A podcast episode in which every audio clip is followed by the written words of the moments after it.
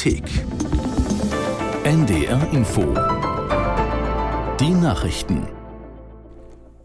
Um 21 Uhr mit Felix Sprung. Bundeskanzler Scholz hat bei einem Besuch in den Hochwassergebieten in Niedersachsen Bundeshilfen in Aussicht gestellt. Nach einem Hubschrauberflug über die Flutgebiete besuchte er die Stadt Pferden. Aus der NDR Nachrichtenredaktion Bertül Sarikaya. Viele Helferinnen und Helfer werden den Jahreswechsel wohl im Einsatz verbringen. Laut Ministerpräsident Weil gibt es landesweit weit mehr als 100.000 aktive Einsatzkräfte. Bundeskanzler Scholz dankte in Pferden heute allen Helfern und zeigte sich beeindruckt von der Solidarität. Er sicherte auch Unterstützung des Bundes zu, ließ Details dazu aber noch offen. Inzwischen sinken die Pegelstände leicht, doch das Wasser steht weiter hoch und bedeckt weite Flächen. Zudem sind viele Deiche aufgeweicht. Die Ermittlungen zu dem geplanten Terroranschlag auf den Kölner Dom haben zu weiteren Festnahmen geführt.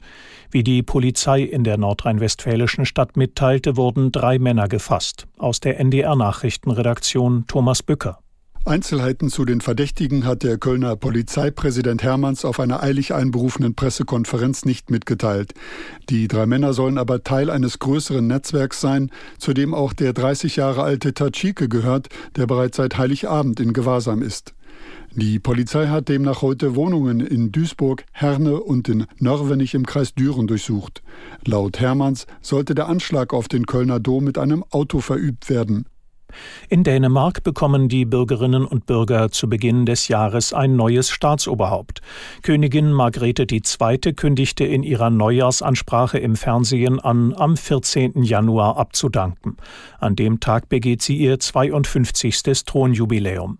Die 83-jährige Monarchin erklärte weiter, dass ihr Sohn Prinz Frederik neuer König von Dänemark werden solle. Margrethe hatte den Thron am 14. Januar 1972 bestiegen, nachdem ihr Vater Frederik IX. gestorben war.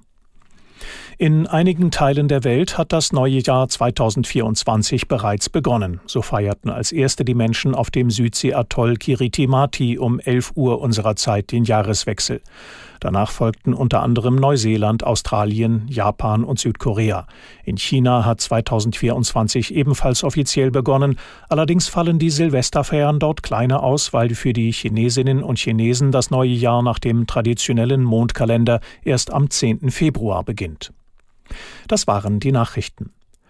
Das Wetter in Norddeutschland. In der Silvesternacht bleibt es länger trocken, von Westen her einige Schauer, Tiefstwerte 7 bis 3 Grad. Morgen zum Teil dichte Wolken, von Westen breiten sich Schauer aus, vereinzelt mit Graupel, Höchstwerte 5 bis 8 Grad. Am Dienstag trockene Phasen, Regen zieht von Südwest nach Nordost, 4 bis 10 Grad. Es ist 21.03 Uhr.